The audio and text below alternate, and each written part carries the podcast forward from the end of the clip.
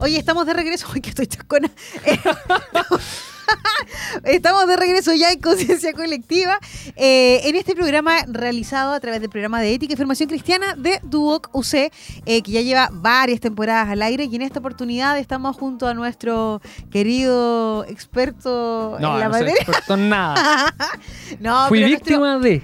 Pero es, tienes, Y no soy el único. tienes todas, los, eh, eh, las, todas las veredas, desde todos los frentes. Eres docente, Sí, participaste de un colegio en el que tuviste una situación crítica. más de una. Un montón. Y además tuviste De hecho, que- podría contar mi historia si no haría el programa. ¿Tenemos tiempo? Falta. ¿Podemos hacerlo? Pero oye, No, le nos hemos- vamos, no hacemos más secciones, vamos con eso. No, sí falta mucho. Y además tenemos la experiencia de Elian, que no le habíamos preguntado y que lo habíamos conversado eh, a- detrás de, de bambalinas. Factores que Porque se mezclan en, esta, en este tema, que es el tema de la violencia en los Sí. colegios, en, en la educación. la violencia en general, claro, uno siempre habla de violencia y como que se va a lo, a lo físico, la violencia Sí. física, los golpes y todo. Pero existe violencia efectivamente, el, el abuso eh, Hay un mon- psicológico. Efectivamente. El, el abuso, obviamente, físico, el tema del acoso, el tema del bullying, que hoy día El quizás... tema emocional también. Porque uno a lo mejor puede que en una situación, yo no, y que a lo mejor puede ser lo que me pasó a mí, yo no he visto una situación crítica conflictiva de golpes, probablemente tal. O cosas que, por ejemplo, en algún momento no lo ves como tal y luego te das cuenta de que sí lo era. Por ejemplo, los casos que han salido incluso en internet, el caso de bullying, que los niños lo tomaban o cuando eran más jóvenes lo tomaban, no, pero si eran bromas, ¿cierto? Pero en realidad era bullying. Y a la persona pero que tú no, no, no lo sabías. Y que además terminan en situaciones sumamente críticas como por ejemplo el suicidio. Sí, que pueden terminar en ¿Cuántos como datos, cuántos datos y cuántos casos no nos hemos enterado hoy día de situaciones complicadas en que los, en que los alumnos, a veces aquellas personas, las víctimas propiamente tal, por miedo, por un montón de cosas, efectivamente lo guardan, lo guardan y cuando explotan, lamentablemente los papás son nos, nos sentimos muy culpables, ciertamente, y, y porque nadie está libre de la situación en general, pero decir, ¿por qué no lo supe? Yo Sí. quise estar ahí y no, no fui apoyo para el hijo en ese caso. Eh, y, y suele suceder, y en el caso lo, lo cuento, porque a veces uno dice, ah, son cosas de niños, son cosas de niños. ¿Y hasta qué punto va a llegar ¿Hasta qué punto como- es una cosa de niños? es cosa de niños, claro, hasta cuánto. Y lo que te iba a mencionar delante es que uno después, claro, y a mí me sucedió en el jardín infantil, ni siquiera estoy hablando de un del colegio, cuando estamos los niños más conscientes de los actos, ¿cierto? En un jardín infantil donde los niños efectivamente lo hacen de juego. eh, El niñito Un- que, le, una que empuja constantemente a otro Sí, y, niñito. un- y- y una mamá escribe en el grupo de WhatsApp, hoy día ya todos estamos en el grupo de WhatsApp de, de- Oh, de colegio, tremendo. lo que te espera Iván Ah, Cifuentes. Es la que, mamá. ay, que estoy chascona, ya no importa. Eh, es que, es que efectivamente, eh, Es que yo sería de esos papás que, escribiría el día domingo la cartulina hay que llevarla. ¿De qué color era? no, pero efectivamente suele suceder que eh, en el caso de los papás empieza así como, por favor, hay una situación conflictiva. sí, de hecho se eh, informa. mi hijo no de está de bien. WhatsApp. Claro, no está bien y como por favor hablemos con nuestros hijos porque esto y esto y, y de repente y le pedimos a los papás de XX que por favor hablen con su hijo porque esto no ya y saltan los papás de XX porque esto lo hacen público y porque no lo conversas conmigo y, y- y se extrapola y el nivel de violencia sigue generándose. Sí. Entonces, pero estábamos conversando con Elian. Elian, ¿cómo fue tu experiencia en el colegio? Elian, ¿estás ahí? Ah, está. Está- ya, en los controles. Pero sí, porque Sí, sí. efectivamente, em, yo en lo personal, yo, violencia o bullying en general, yo en lo personal no lo viví. ¿Ya? O puede ser Tampoco que mi carácter. ¿ah? Y tampoco lo viste. o no se entendía de tal manera como bullying. Estoy hablando que yo de generación atrás, porque lo de, como bullying, como palabra, como Sí. utilizarlo, salió mucho tiempo después. Pero uno decía, ya, está molestando, ya, córtela, déjela tranquila y todo. Es como la, la talla. Pero claro, es porque quizás mi carácter es distinto, Mm. ¿cierto? Y a lo mejor, si sucede algo, yo en realidad Bueno, en mi caso Lo- lo tengo un carácter frente. más fuerte y por lo mismo también me metía en algunos problemas que después trataba de sacarme y tampoco era muy bueno sacándome los problemas. Entonces terminaba en algunos casos bastante mal. Oye, y Elian, Ahora ¿cuál sí. fue tu experiencia? Porque tú tienes algún plan que contarnos. Eh, mi experiencia. No, eh, mira, no, este, Hola, un mi tema, un es tema delicado.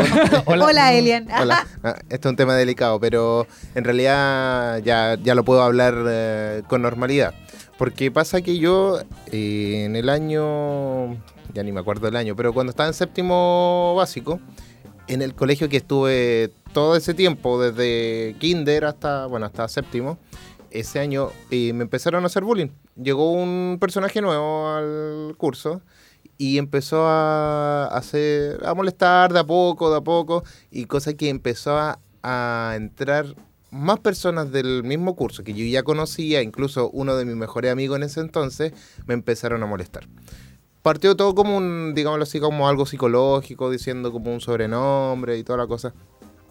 Y después de repente habían llegamos a los golpes muchas veces. Yo tratando de defenderme igual y muchas veces ya llegaba el inspector y todo. A mí no me decían nada porque ya sabían que cómo era yo, que yo era tranquilo, que no, no pasaba nada. Yo me defendía y todo, pero el retaban a la otra persona, pero nunca llegaron así como a decirle, oye, a sancionarlo más fuerte. Exacto. Después mi mamá se dio cuenta que había algo raro en mí. Así como yo nunca le dije así, hoy me están molestando, nada, sino que me empezó a preguntar qué me pasaba porque me veía raro en la casa. O sea, las Mm. mismas actitudes o mi personalidad fue cambiando. Yo no me acuerdo muy bien de toda esa época en ese sentido.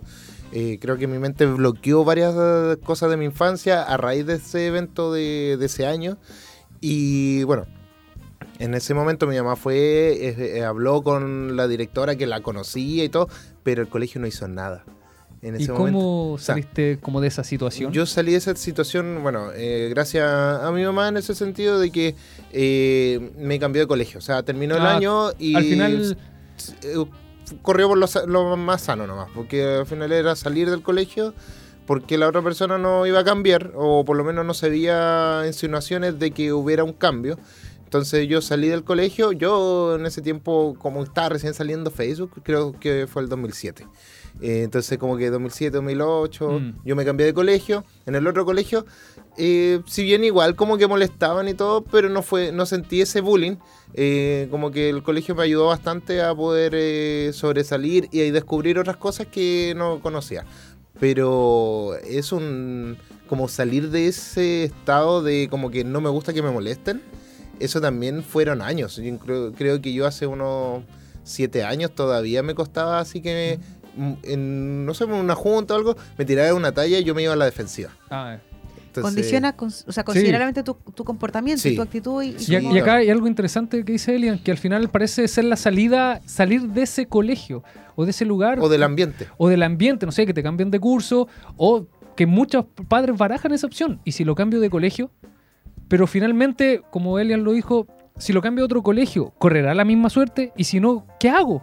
Porque da, da- da la sensación de que finalmente es un problema que está muy instaurado, que somos conscientes de él, pero parece que nadie tiene una receta más o menos exitosa, porque si nos vamos a, lo- a las estadísticas, todos los años suben al menos las denuncias por acoso, por bullying, por violencia. Y ojo, Nuestra percepción del tema de la violencia cada vez va más en aumento, que lo estamos conversando con respecto a los colegios de enseñanza media, enseñanza básica, que antes, por último, se agarraban a combos. Hoy en día el combo quizás sea lo que menos corre, digamos. Porque ya pueden ar- mandar armados, pero que tampoco es justificable. o sea, no, no, estamos estar claro que no, estamos claro que no. Pero obviamente da la sensación al final del día que la cosa siempre va en aumento. Entonces, tenemos políticas o hemos aplicado políticas tanto institucionales a diferentes niveles como también sociales y políticas, pero el, asu- el asunto da la sensación estadísticamente que sigue aumentando. Y otro lado es que, Y bueno, y, yo lo lo he conversado con autoridades de repente de colegio, el colegio a veces no puede hacer más.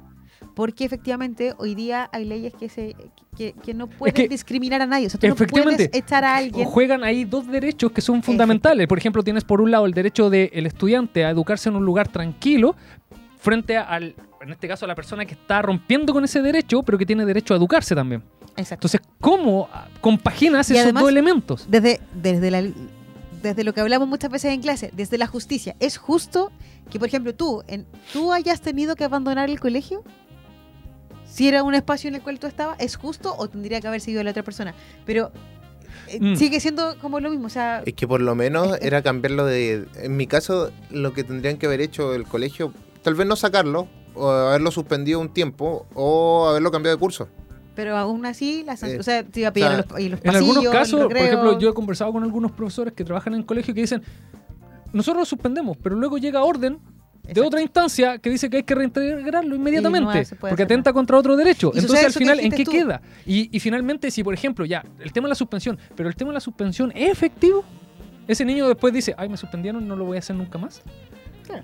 Entonces, tenemos herramientas, digamos, pero herramientas que han sido Tener un poco poco... efectivas. Pero también, bueno, en este caso los, en el tiempo donde yo estaba no habían psicólogos en los colegios. eh, Hoy hay- día hay ahora ahora hay, hay, eh, ¿cómo se llama? psicopedagogos, Exacto. ahí está el tema, eh, eh, el mismo encargado de convivencia escolar, el que tiene que escalar efectivamente estos temas para que haya una buena convivencia donde nos podamos, lo que tú decías, un derecho de poder estar educándome en un lugar que esté tranquilo, o sea, que Sí. sea una comunidad en la que yo me sienta acogido y el que tenga como igualdad de derechos para todos, efectivamente, el tema de la educación. Oye, hay una información relevante que tenemos que compartir, porque efectivamente la violencia escolar es un fenómeno que se produce en el ámbito educativo y puede manifestarse de diversas formas, como el acoso, que es lo que habíamos hablado, la intimidación, el abuso físico, verbal, entre otros. Y los factores que contribuyen a la violencia escolar son variados y complejos, pero algunos de los más comunes que queremos comentar en esta instancia son factores individuales, por ejemplo, que incluye la falta de habilidades sociales, la baja autoestima, la agresividad o la violencia en el entorno familiar. Sí, muchas veces hemos visto que los mismos... Lo- eh, los mismos hábitos que los niños traen de pronto. Yo veo violencia en Por, la por casa ejemplo, y exacto, la, la adquiero el hábito, el de. hábito de. Por eso los hábitos para nosotros es un elemento muy importante. ¿Cuáles son los hábitos que tengo? Y en este sentido, en los ramos que se imparten acá en Duo QC, especialmente asociado al programa de ética, abordamos esos temas, abordamos de cuáles son mis hábitos y si esos hábitos me están ayudando o me están perjudicando en lo que es mi propio proyecto de vida, en mi propia realización. Es un tema. Por eso Entonces el hábito ahí entra como un tema muy importante para abordar. Por ejemplo, lo que lo hemos hablado en otras ocasiones, el tema de cómo estamos educando a nuestros hijos. Si a través de la motivación, ¿cierto? Que yo no estoy muy a favor del tema motivante, o a través del hábito. Porque tiene consecuencias distintas, digamos, cuando está el elemento motivacional, por ejemplo, pasas el curso y te regalan una PlayStation. Eso es motivacional. Pero cuando ya no le puedes regalar el PlayStation o ya tiene el último PlayStation, ¿por qué lo va a hacer? Entonces se pierde eso. En cambio, cuando tienes un hábito, ya eso es mucho más estable, ya no lo haces por alcanzarlo, sino porque ya estás acostumbrado a hacerlo. Está adquirido. Entonces, efectivamente, eh, te puede pasar, por ejemplo, no sé, si haces deporte, de pronto dices, oh, qué lata, el día está feo, no quiero hacer deporte, y de pronto te ves haciendo deporte, a modo de ejemplo, simplemente. Entonces, los hábitos que acá están influyendo en este tipo de conductas. Obviamente, desde lo familiar hasta lo individual, porque a veces no tiene que ver necesariamente con un dato familiar. De hecho, yo he conversado con personas que efectivamente eh, han, han tenido situaciones de violencia eh, familiar, ciertamente. Y, y como el niño, estamos hablando de, de los niños que son obviamente susceptibles y, y mucho más eh, como esponjitas Absorben que mucho absorben más. todo, ¿cierto? Y, y que a veces normalizan esto porque no conocen otra realidad que no sea Es la a forma que través del tienen de golpe, interactuar, sí. Exacto.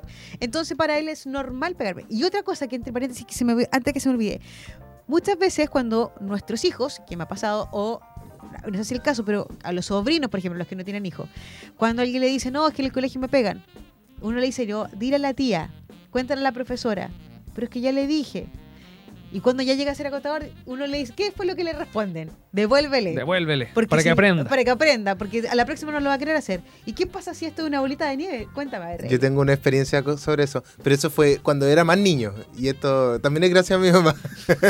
pero esto es como una tía. anécdota. pero- Sí, es que vivíamos en unos departamentos de la Armada en ese, en ese entonces, allá en Quilpué, en Belloto. Y había un niño que igual me empezó a molestar. Y yo le dije a mi mamá, en, ese tiempo me acuerdo, y me dijo, mira, la próxima vez que te moleste, pégale un combo en la guata. Me lo dijo de detalle, así como, no como que yo lo, verdad, lo hiciera. Mi mamá nunca creyó que lo iba a hacer. Y cuando me molestó, le pegué el golpe en la guata y quedó, quedó así como ah, llorando todo. Al otro día o en la tarde vino los papás del niño a hablarle a mi mamá. Y mi mamá como que le dijo, no, si está bien, déjenlo.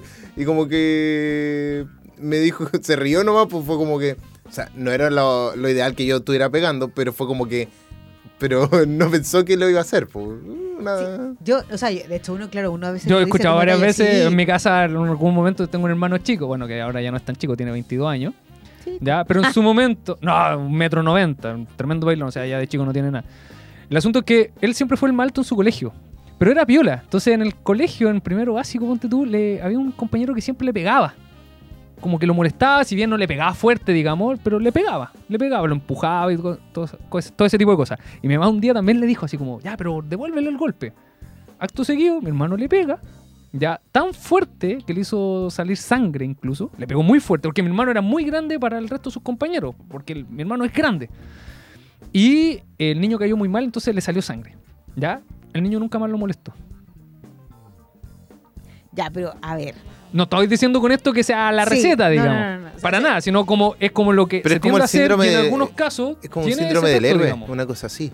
Como el Sí, querer... eh, Pero Yo, por allá, ejemplo- yo creo que el tema, volviendo un poco a la génesis del tema de lo que Am- estamos am- conversando, esto parte desde la casa, en el cómo nosotros efectivamente le inculcamos, o sea, ¿qué hacemos cuando tu hijo te dice, o cuando el chiquitito o sobrino, familiar, lo que sea, te dice, oye, me están sucediendo esto? El tema es cómo le respondemos desde la casa. Es Entiendo que no, no tenemos la herramienta. No te- la- al menos un papá promedio, ponte tú, no, digamos, un papá día a día, digamos que no estudia psicología, por decir algo, ¿cierto? Quizás ni siquiera tenga la herramienta y su mejor Incluso- consejo sea golpéalo. Incluso los psicólogos no, no saben cómo No, De responder hecho, eso. de hecho hay algo, hay algo que una vez eh, vi en un video, que en algún momento nos tocó ver este tema, de, no sé si era psicólogo, pero básicamente era, la actitud de él era como bajarle el perfil a- al, al, al acoso. En el sentido, en el, en el siguiente sentido, si alguien te dice eres feo, eh, pucha, ¿qué le vamos a hacer? No es porque, porque decía que el acoso finalmente, o en este caso el bullying, se alimentaba de- del enojo del otro. Entonces, si te hago enojar, yo sigo.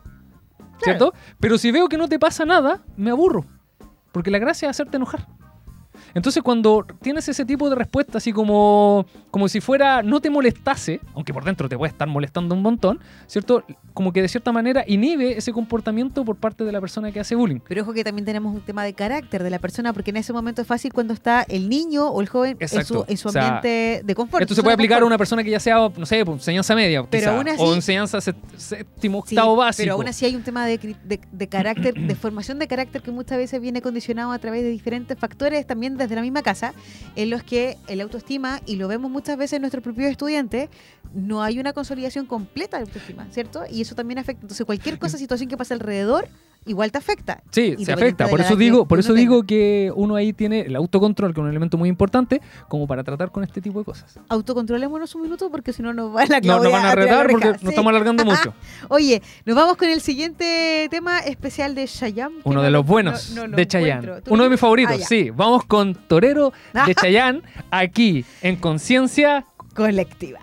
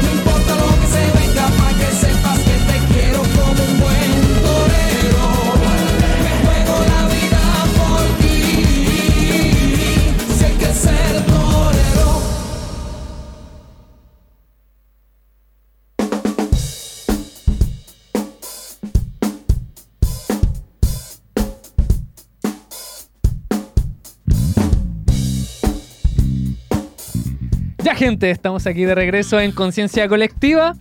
Vamos a... Sí, sí. Los, mis alumnos me molestan por eso. Porque entro a la sala diciendo, Hola, buena gente". gente. No, la palabra gente la tengo muy pegada. Como el hijo. ¿Cómo? Como el hijo. Ah, pero en tu caso. Sí, todos tenemos alguna palabra Sí. pegada. Hemos vuelto acá en la última patita de este programa. Estamos abordando un tema bastante complejo. De hecho, el tema sigue cuando apagamos el micrófono. el tema acá sigue.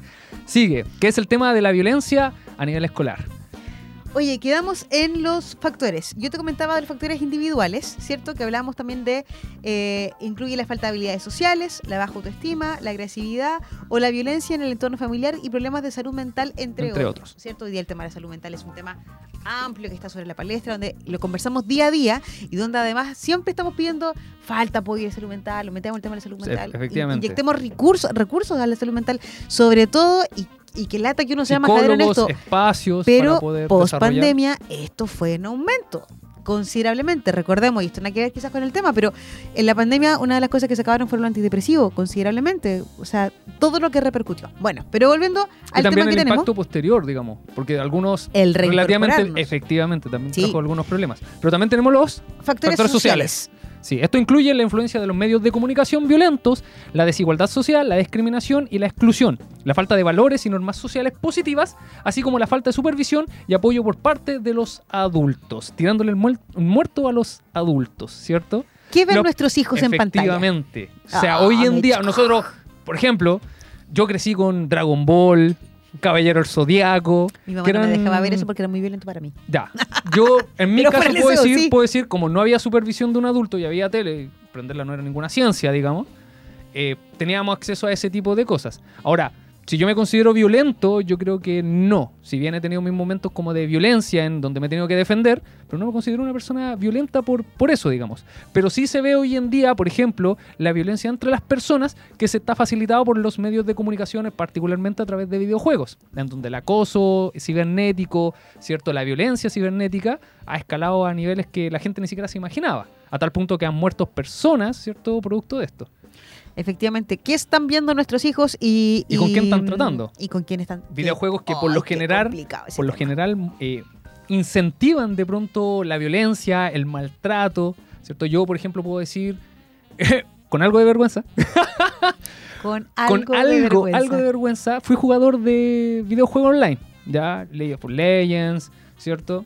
Counter-Strike, juegos violentos, ya, eh, en donde el tema de la violencia estaba muy presente. O sea, si alguien no respondía de la, de la manera en que debería responder, oh, caía carnet, Sí, ¿Ya? StarCraft. eh, caía carnet nuevamente, eh, no respondía, tú literalmente prendías el micrófono y lo empapelabas. Literalmente. Yo creo que hoy día, cuando uno habla, ¿qué están viendo nuestros hijos? Seamos conscientes, responsables. Ojo, ya, yo, sí, ok. Yo, yo entiendo que esto debiese ser siempre. Pero yo, en lo personal, a mí sí se me pasa. ¿Se te pasa? Se me, es que en el día a día muchas veces te consume el tema, te consume la máquina. Y claro, muchas veces, yo debo ser súper honesta. Yo sé que tú eres pro no pasar pantallas a los niños, pero yo en algún minuto de la- debo decir la pandemia, bendita nana digital, eh, porque era la única manera de repente para poder terminar lo que estabas haciendo tú, que tus chicos estuvieran un rato viendo monos, viendo, ¿cierto? Sí. El único momento donde podías hacer programa era pasándole una tablet ¿Te a un teléfono. Ahí hipnotizados ahí con el celular en la mano. Bueno, pero la cosa es que muchas veces, no sé, voy Pero, manejando. pero de pronto igual los papás tú les puedes pasar el Sí, celular, pero, tienen un cierto control, por ejemplo, con herramientas, parental, el control existe. parental, La verdad ¿cierto? que nunca lo he usado, pero que, no, no, de verdad, lo siento. Pero, ¿qué hago? Voy manejando, niños atrás, mamá, quiero ver monitos, videos. ¿Quieren ver videos? Ok, listo, se hace los celulares porque sé que el viaje a veces es largo, ya, ok. Voy manejando y de repente escucho unas conversaciones de la Mayra, o sea, no conversaciones de Mayra, pero los videos, así como, Mayra, ¿qué estáis viendo? Ay, mamá, y como que lo cambia. Y ahí de repente uno pone ojo, así como, ¿qué escuchaste? ¿Qué estáis viendo? O sea, no es adecuado. Mayra, no quiero que veas más eso porque siento que no de corresponde, hecho- no es para tu edad. Y como que, ay, ya mamá, listo. Como que la Mayra es más piola, entonces como que ya lo cambia. Pero, pero y esto es constante. Pero que el criterio lo tienes tú, pues no el niño, finalmente. Claro, Pero hay po, algo interesante. Porque ahí le, le parece atractivo, pues. Creo haber oído, leído en algún momento acerca de una inteligencia artificial que simulaba la inteligencia de un niño y lo que hacía era exponerlo a un ambiente por decirlo de alguna manera, sano, sin violencia, y otro ambiente eh, con violencia, ¿cierto? Obviamente todo dado por datos de Internet, por ejemplo, y se mostraba cómo ese niño inteligencia artificial, entre comillas, interactúa luego con los adultos. Por ejemplo, el primer niño era más obediente, ya era más honesto, mientras que el segundo tenía un lenguaje más soez, era más, eh, más eh, agresivo, ¿cierto? No seguía instrucciones, tenía un comportamiento totalmente distinto a partir de lo que se encontraba en Internet. Efectivamente, efectivamente. Sí, ya, pero sigamos avanzando antes que la. Porque hoy este tema da para mucho. Sí, pero para- eso nos va a pillar el, el tiempo. Y el último es el factor estructurales, y esto se relaciona con la falta de recursos educativos, la sobrepoblación escolar, la falta de políticas y programas eficaces de prevención y atención, la ausencia de un clima escolar positivo y la falta de formación y capacitación adecuada para el personal docente. Y ojo, que no tiene que decir netamente que los docentes no sean aptos dentro de la sala, al contrario, sino que hoy día quizás los niveles de violencia que estamos tratando, que no son normalmente los que uno estaba, no sé si acostumbrado, pero o que no veía, O se ven más la seguidos. cosa es mucho más agresiva. ¿Cómo te enfrentas a una situación escolar a este punto? Tú lo conversabas hace muy poco. Sí, Hoy día hay complejo. alumnos que entran con cuchillo Sí. o con navaja o Sí, con de hecho, cuando uno conversa con profesores, especialmente enseñanza media, te dicen, yo más de alguna vez lo he escuchado, que te dicen, ¿sabes qué? A mí ya me da miedo ¿Cómo decirle reacciona? algo, Claro. algo al alumno porque le puedo decir, eh, Felipito, esto está mal, ¿cierto? Y, y el loco ¿Y qué te agrede, efectivamente, así como, ¿y con qué autoridad vienes tú a decirme Sí, esto? y lo peor de todo es que ese niño más encima podría andar armado. ¿Qué pasa? Hoy día por eso que es importante también, eh, y lo que nosotros conversamos, o lo que invitamos a reflexionar a nuestros alumnos, siempre es el autocontrol, el conocernos y efectivamente si sabemos que somos o tenemos un carácter un poco más reactivo, eh, ¿cómo podemos enfrentar ese tipo de situaciones? Y ojo, y cómo también podemos enfrentar situaciones que de repente, si bien no estamos viendo en peligro, elemento- pero eh, Y un- abordar el tema de lo que está sucediendo en esa instancia. conversarlo, ¿cierto? Pero por sobre todo también aprovechando que tienen, tenemos la oportunidad más que nunca de autoeducarnos, ¿cierto? Entonces educarnos en estos temas. No simplemente decir no a la violencia y por pegar cartelitos, sino que ya, ¿qué estoy haciendo yo para mí mismo? Para el día de mañana no repetir las carencias, por ejemplo, de mis propios padres, sin, sin enjuiciarlo. Cada uno es, es hijo de su tiempo, ¿cierto? Pero si yo, por ejemplo, mis padres no tuvieron acceso a una enseñanza superior, por ejemplo, que es un tema que a veces conversamos con los alumnos, yo tengo un poco más de herramientas. No puedo no debería poder cometer los mismos errores que cometieron mis padres, digamos. Si ellos no tenían el acceso a control parental, yo sí lo tengo. Entonces, de cierta manera, educarme en ese sentido para poder controlar un poco más este tema. Yo aquí voy a decir un poco el tema y vuelvo a ser majadera. Y perdón que lo sea y aquellos que no compartan un poco la idea, pero siento que, insisto, cuando nosotros hablamos de, de violencia escolar o la violencia que existe a nivel de eh, edu- en la educación, en- entiéndase educación media, básica, superior, etcétera, eh, insisto, esto parte de las bases, y lo conversábamos delante, eh, parte de la fuerte- base de la familia. Base ¿cierto? familiar, en efectivamente. el cómo yo enfrento a mi familia o el cómo yo abordo a mi familia para poder eh, entregar la herramienta necesaria para que ese niño inserto en el ambiente escolar no pase por esto. Eh, yo he escuchado comentarios y situaciones que dicen, ojo, me da miedo ir al baño del colegio solo porque siento que o me van a encerrar o puede pasar alguna situación complicada. Prefiero a mejor ir con un grupo. muy Sí, o, y eso es lo otro. Ojo, que de repente uno, claro, las bromas, las bromas, las bromas, y yo lo he vivido, no yo, sino en ambientes, grupos eh, juveniles. En las bromas de repente perdemos la noción del tipo de broma que estamos haciendo. Exacto. Y esas bromas se Y pueden ir escalando por la emoción del momento. Y... No, y, y te puedes encontrar con algo de verdad complejo, una situación crítica, cuática. Yo una vez estuve frente a una situación complicada que de verdad me dieron ganas de agarrarlo a todos y mandarlo por la ventana, pero no pude hacerlo porque me controlé. Oye, en esto que, oye, toma esto, toma esto, toma esto, y a la persona le dieron a tomar puet. Selección natural. Oye, mal. Pero como, en, en redes ¿de qué sociales, en, redes sociales salió el tema de ciertos desafíos que incluso dañaban a la misma persona y que la, Ah, sí. le ponían en riesgo su propia No. vida. O sea, los TikTok, los desafíos en TikTok. No tengo nada contra TikTok, pero me refiero a los desafíos que hoy día están siendo los, nuestros jóvenes y todos. Eh, esponjitas, absorbemos, somos, son, son. y queremos muy, estar como eh, la vanguardia y ahí podemos llegar a hacer cosas. La moda. Imponer la moda. Está Ah, la moda. O sea, Sí, sí, queremos estar como a la vanguardia ¿cierto? y queremos imponer ciertas cosas, podemos llegar porque a puedo dañar a ser otro. validado o voy a ser más validado efectivamente bajo esto. Pero eso se soluciona efectivamente por el tema de también la autoestima. Oye, ¿cómo estamos en el tiempo? Bien. Y podemos revisar, conversábamos también que existen instancias de convivencia escolar en los colegios, eh, eh, instancias de reflexión, de comunicación. Nosotros también lo vimos a nivel de DUOC en, este, en esta instancia de reflexión que se hizo a través de Vertebral, esta institución Mm. que agrupa todas las eh, casas de estudio o, simplemente, o institutos de educación superior, en los que tratábamos de reflexionar con nuestros alumnos sobre el respeto y sobre algunas em, sí, temáticas que abordan de esta misma línea. Y muchas veces se valoraba efectivamente estas instancias de conversación que no se suelen tener. Bueno, cabe señalar que los programas de ética y de formación cristiana que llevamos nosotros, es más fácil ese diálogo del día a día con el alumno porque, Sí, porque es más natural y está dentro de la temática. dentro de lo que conversamos y de en el- pronto de- salen cosas programa. que incluso uno son fuertes, digamos. Alumnos que te acercan y te dicen, ¿sabes qué? Yo vivo violencia intrafamiliar o yo viví violencia intrafamiliar y de pronto uno queda, digamos, sorprendido frente al- a los temas porque está ahí mismo. O sea, es la realidad la que está hablando, no es simplemente el profesor que habla de algo teórico, es la misma realidad. ¿Sabes qué? Profesor, yo viví tal o cual situación. Y ahí está. Y podemos, dar- bueno, estamos en una institución que además tiene diferentes, no sé si planes de contingencia, por así decirlo, pero sí tenemos formas de un- poder pero ayudar. hay un plan claro de actuación Sí, frente y, a situaciones tenemos, así. podemos formar, o sea, podemos ayudar y abordar las situaciones desde el punto de vista no solo de la salud mental, sino que también de otros recursos y apoyos que tenemos dentro de la institución. Pero vamos primero con cómo podemos combatir la violencia eh, escolar eh, y que además creemos nosotros que, o creemos a nivel de estudio, a nivel general, que es necesario implementar estrategias integrales que aborden estos factores mencionados. Y algunas de estas medidas efectivas, ¿cómo les pueden ser, por ejemplo? promover la conciencia y la educación sobre la violencia escolar. De alguna manera visibilizarlo y hablar acerca de esto. Esto implica sensibilizar a los estudiantes, padres, docentes, y ojo, este punto es muy importante, padres, docentes, que quise marcar esa palabra, y personal escolar sobre las consecuencias de la violencia y fomentar la empatía, el respeto hacia los demás y las Ojo, diferencias sí. también. A ver, tenemos más que claro que esto no es responsabilidad solo del profesor que está dentro de la sala de clases. Es cierto. O de la institución. Él, está a cargo de un grupo de alumnos, ¿cierto? Sí. Pero hace mucho Y tiempo está en, atrás. o en cargo una hora a la semana, dos Claro, horas a la o sea, semana. O sea, no, jefe no- no- no hace un, un cambio, digamos, muy fuerte. Exacto. Pero además, insisto, no es solamente a cargo. Puede estar a cargo de un grupo de alumnos. Y puede ser quien controle el orden y que tenga toda la experiencia. Pero cuando las cosas. sí- Hace programas atrás habíamos conversado de cómo uno eh, actúa en masas, ¿cierto? Sí.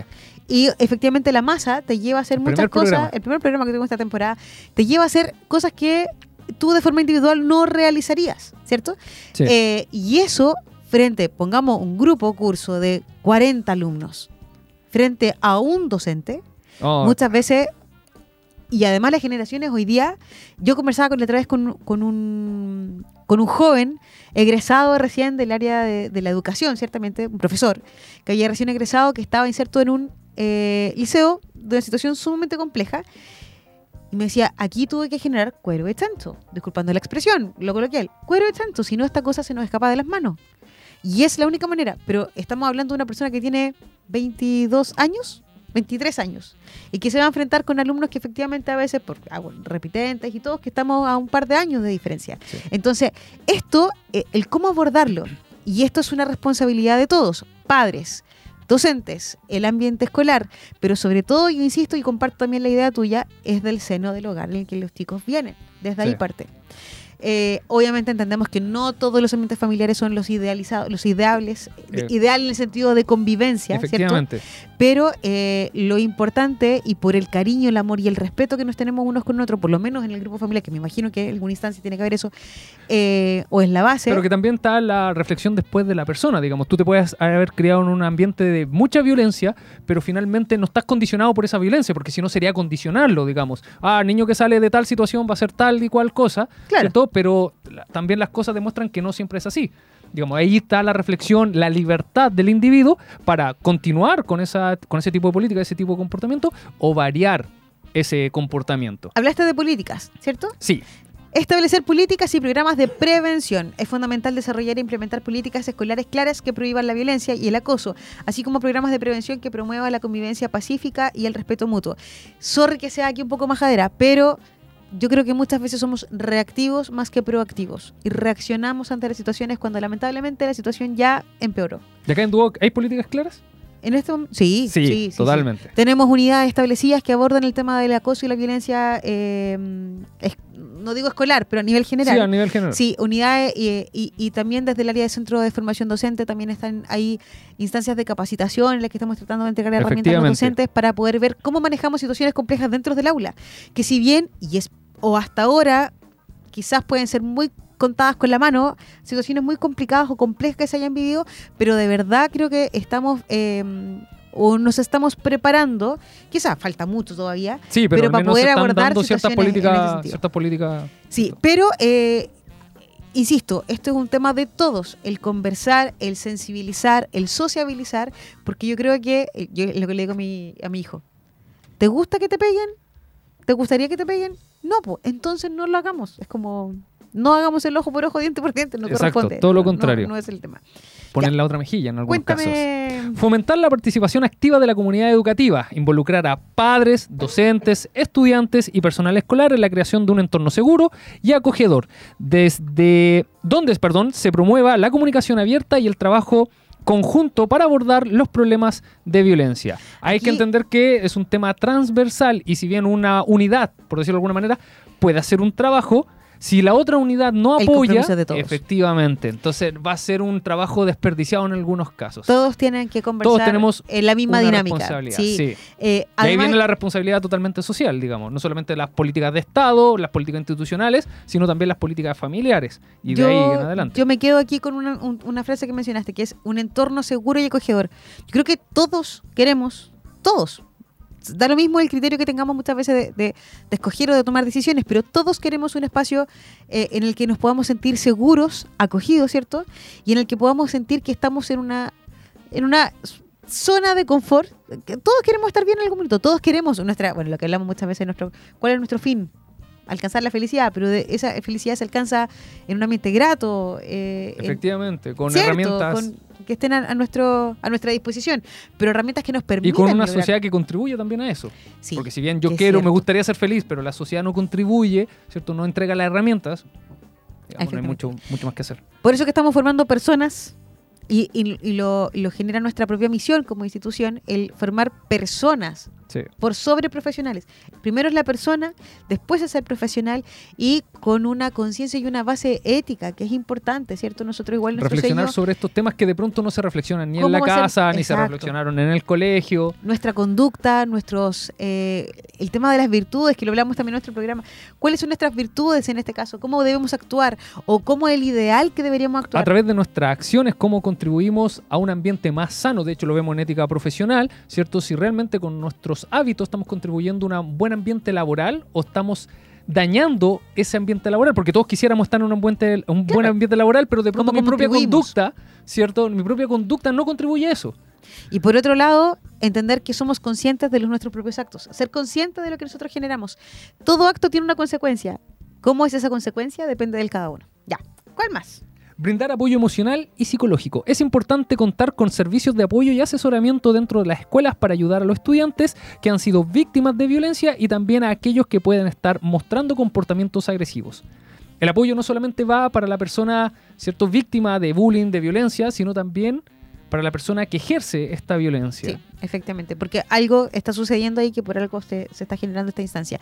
A nivel institucional, dentro de DUOC nosotros tenemos eh, diferentes herramientas y de apoyo psicológico y de salud mental a nuestros estudiantes y aquellos que nos están escuchando y tienen interesados de repente en poder solicitar alguna hora, si no sabe cómo hacerlo, yo les invito a que se puedan acercar al punto estudiantil, lo que es el, el área de eh, DAE o punto estudiantil. Principalmente tenemos a Víctor, tenemos a Matías, que son los coordinadores del DAE, eh, en que nos pueden orientar directamente en el cómo abordar este tema, o tenemos a la Marcelita Incluso se Muñoz. entrega asesoramiento de UAB. psicológico, que es Exacto. muy bueno, que pueden ir de una a diez sesiones, ¿cierto? Sí, y es una herramienta que nosotros invitamos de, De, hecho, verdad una, a una herramienta que está bien, bien Y utilizada. tiene mucha demanda, Sí, tiene mucha, mucha demanda. demanda. Entonces, mientras que haya más demanda, obviamente van a haber también más oportunidades.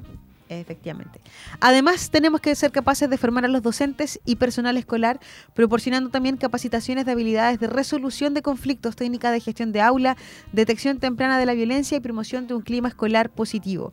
Eh, esto es tarea de todos. Yo, a ver, a, a nivel general, yo tengo un, un chiquitito que es bastante inquieto. Vicente tiene cuatro años, y perdón que sea poco autorreferente, pero yo Pero que parte de nuestras propias es que experiencias. parte de eso, sí, Sí. y de ahí uno le decimos, porque una cosa dice, no, es fácil hablarlo, Sí. lo Pero con guitarra otra cosa. práctica, sí, Sí. pues, obviamente. Y me dijo, inquieto, tiene un temperamento del terror. Entonces, obviamente, nosotros estamos buscando diferentes estrategias para poder que él logre ser capaz. Y uno dice, ya, pero Y tiene ahí cuatro también años. ser Sí, capaz de decir, años. ¿sabes qué? Quizás esto me queda un poquito grande y buscar apoyo, Sí, ¿cierto? Psicológico, por dar un ejemplo, donde te pueden entregar mejores herramientas para enfrentar este tipo de dificultades. y lo, y lo hemos ido. Porque una cosa decimos, claro, a lo mejor es muy chico todavía para poder entender y tener la conciencia para poder que él sea capaz de diferenciar qué está bueno y qué está malo. Pero hay que hacerlo. O sea, esto yo no hice, hoy día anduvo más o menos, hoy día reaccionó mal, hoy día le pasó a pegar a la tía porque en realidad le dio la rabieta y tiró pata como para todos lados porque se frustró a raíz de una situación.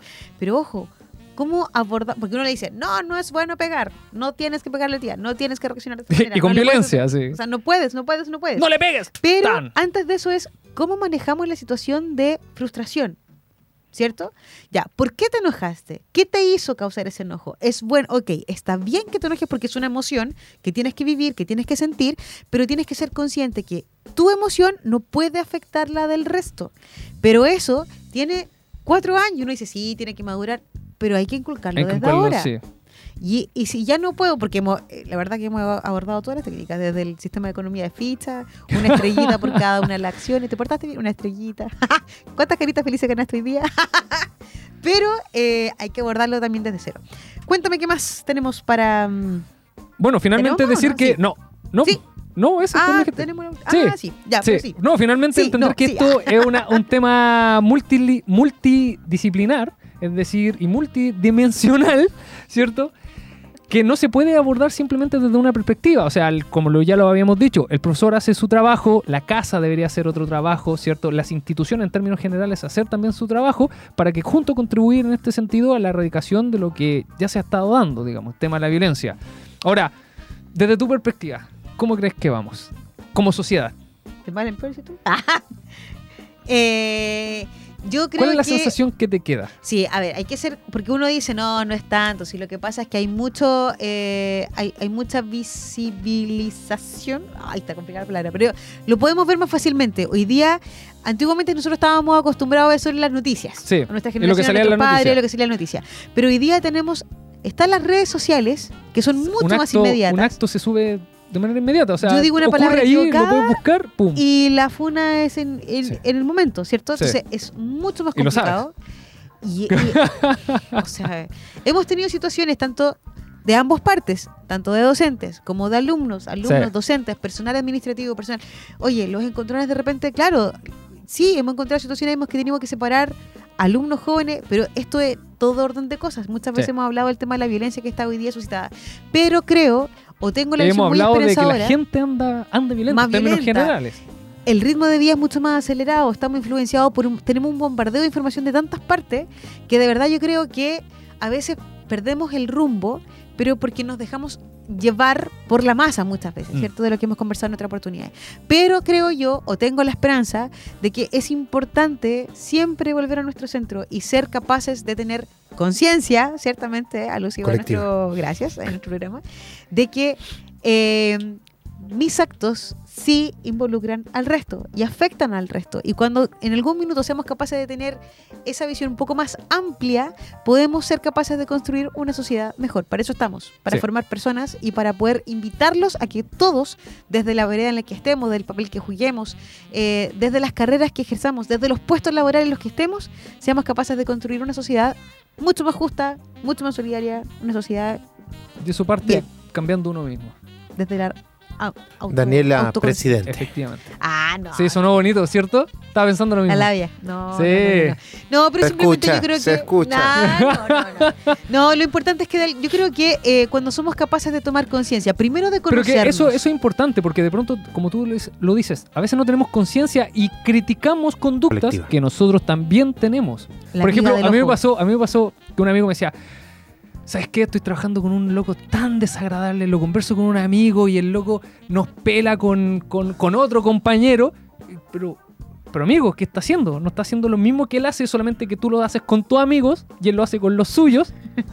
Entonces, ¿A qué estás contribuyendo? Te estás quejando que hay un, un mal ambiente laboral o un ambiente conflictivo, pero tú a qué estás contribuyendo. Y se estaba quejando de lo mismo que él en ese momento estaba haciendo. Exacto. Entonces la invitación de pronto es a romper esa dinámica, a romper ese paradigma con cosas novedosas. Entonces, ¿qué hizo este compañero para arreglar un poco la situación? Lo comenzó a saludar. Porque no se saludaban. Eran de esos que se veían y podía estar otra persona, un tercero, saludaban al tercero ya y entre sí no se saludaban. Lo comenzó a saludar. Hola, ¿cómo estás? Tu hija estuvo enferma. ¿Cómo está? ¿Mejor? Así al principio.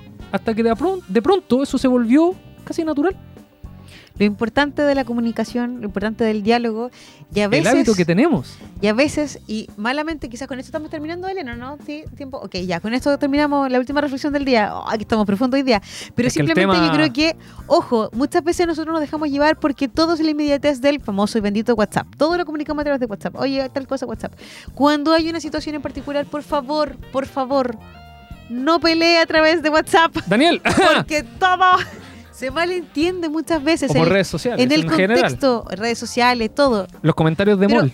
Ya, porque lo- sí, en realidad redes sociales en general, pero el WhatsApp es mucho más porque te estoy hablando a ti. Entonces, si hubo una, alter- si hubo una diferencia de opinión o algo, seamos capaces de hablarlo, de hablarlo, pero frente a frente. Porque muchas veces el diálogo, obviamente igual hay que ser co- considerado de que no, no nos acaloremos, ¿cierto? Sí. Eh, pero seamos capaces de hablarnos, de mirarnos a los ojos, de tener una conversación, porque las palabras ciertamente mueven montañas. Cuando uno quiere hablar y cuando uno tiene, tú dijiste delante una palabra, tiene la disposición de querer hacerlas, de querer hacer las cosas, siempre se puede. Y yo creo que sí estamos todos llamados a ser eh, mejores personas, primero partiendo conociéndonos por nosotros mismos y sabiendo alzar la voz cuando tenemos que hacerlo, pero también reconociendo cuando necesitamos la ayuda y pedirlo, porque eso es sumamente importante. A veces solo no podemos, siempre necesitamos del resto. Somos seres sociales, obvio. Ah. Que salió muy lindo, no, no quise interrumpir. Gracias. Ah. Oye, es hora hecho, me dejaste sin de- palabras. de- es hora de despedirnos ya, ¿o no? Sí. Sí, y nos vamos con un temita. Oye, ya. Eh, ¿Lo- quieres gracias. presentar tú? No, se me partió la pauta, pero ya no importa. Ya, ya, pero, ya. eh, no, preséntalo tú. Yo simplemente quiero agradecer la audiencia que tenemos todos los días viernes eh, a través de las distintas plataformas digitales de aerradio.cl. Les invitamos a que nos sigan escuchando a través de todos los viernes a las 4 de la tarde. Prenda y sintoniza en www.aerradio.cl desde su celular, la tablet, del cel donde esté. Simplemente nos sintoniza. Hoy día no se queje porque todo el mundo anda con internet, así que que no tiene señal da lo mismo, ¿no? Eso no sirve. No, no. Así que eh, nos encontramos en una próxima oportunidad. Mi nombre es Daniela Fuentes Iván Cifuentes. Y nos acompañan los controles. Alien Rock. Y esto ha sido un placer acompañarlos en conciencia. Colectiva. Adiós.